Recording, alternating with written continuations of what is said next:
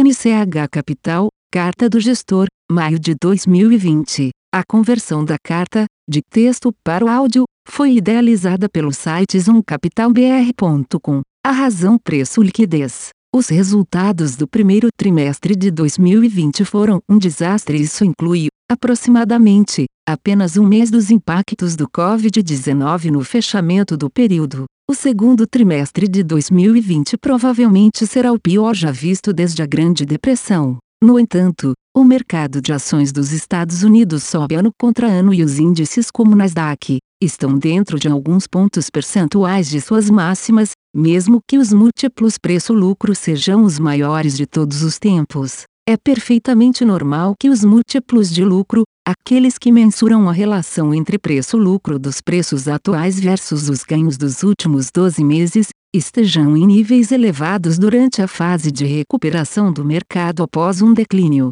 dramático nos lucros. O mercado é forward looking, afinal, quando se vê uma luz no fim do túnel, a tendência é pensar mais na recuperação de resultados do que na compressão de lucros, o que é incomum. Porém, em tempos de crise, é ver o mercado negociando em níveis históricos de múltiplos futuros, uma vez que existe uma significativa incerteza sobre o futuro. Embora a recuperação do mercado ofereça oportunidades de ganho de capital incomuns, eles também tendem a ser negociados a níveis abaixo dos níveis históricos dos múltiplos futuros. A negociação de múltiplos igual ou superior aos históricos geralmente é reservada para momentos de extremo otimismo econômico. Com o desemprego nos Estados Unidos em torno da taxa de 16%, dificilmente parece um momento para levar os mercados a máximas históricas. De fato, o índice Nasdaq sendo ZEWA, que mede o desempenho de empresas de tecnologia de grande capitalização,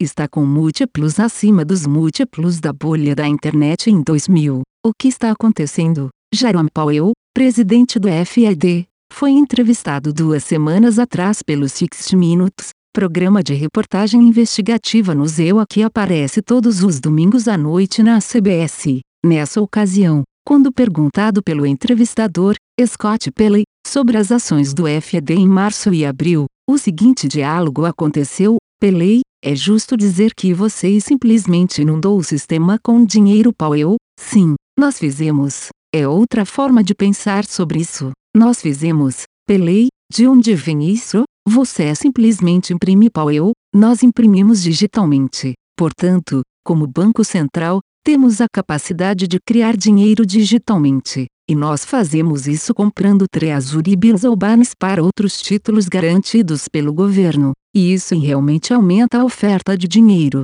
Também imprimimos moeda e a distribuímos pelos bancos do Federal Reserve. De fato, o M2, uma medida da oferta de moeda no ZEUA, subiu para níveis recordes em abril e maio. Os analistas sell-side, de natureza tipicamente fundamental, têm sido cautelosos até as últimas semanas, quando uma alta interminável nos mercados os viu jogar a toalha e se tornar menos pessimistas. Um comentário comum dito por eles tem sido algo como: sabemos que a dinâmica fundamental é terrível e os múltiplos são extremos, mas o momento do mercado parece justificar a manutenção de níveis mais altos. Então, na última sexta-feira, dia 29 de maio, Michael Darda, da corretora MKM Partners, publicou uma nota na qual destacava um novo tipo de múltiplo de mercado que suporta novas altas nos mercados de ações. Ele chama o múltiplo de Price Liquidity Ratio, que mede o valor de mercado do S&P 500 em relação à oferta monetária total.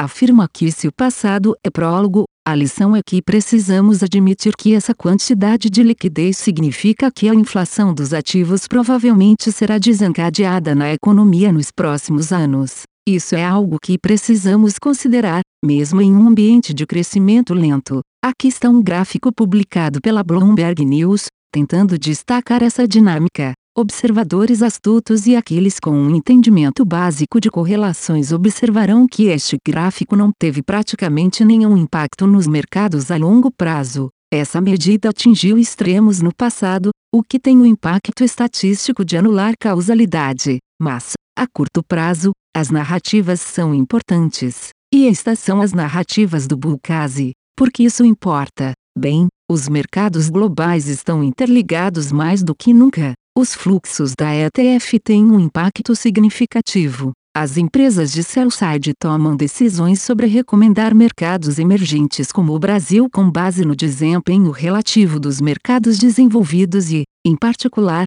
dos EUA. Dessa forma, quando o mercado americano se recupera significativamente, a tendência é ser pelo menos favorável aos nossos mercados locais no Brasil. Mas uma bolha é uma bolha, e os Estados Unidos estão em uma bolha. Desta vez, podemos chamar de bolha do FED. Trump pode ser um dos presidentes com melhor performance, baseado no retorno do mercado de ações, mas ele tem sido mais volátil conforme medido pelo índice VIX ou VIX média a volatilidade do índice S&P 500. Continuamos profundamente focados em preservação de capital. Os resultados irão piorar. Volatilidade deverá aumentar.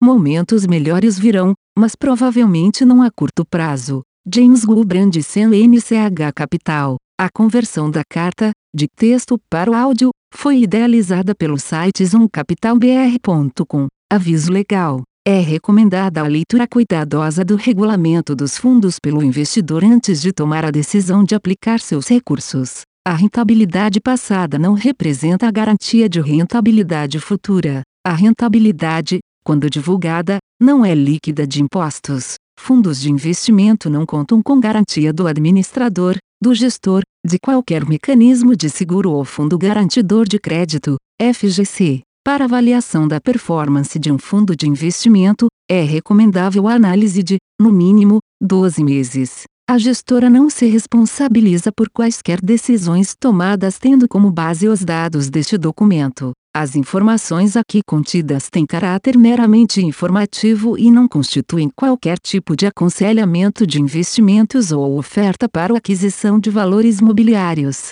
Os investimentos em fundos de investimento e demais valores mobiliários apresentam riscos para o investidor. Os fundos de ações com renda variável podem estar expostos a significativa concentração em ativos de poucos emissores, com os riscos daí decorrentes.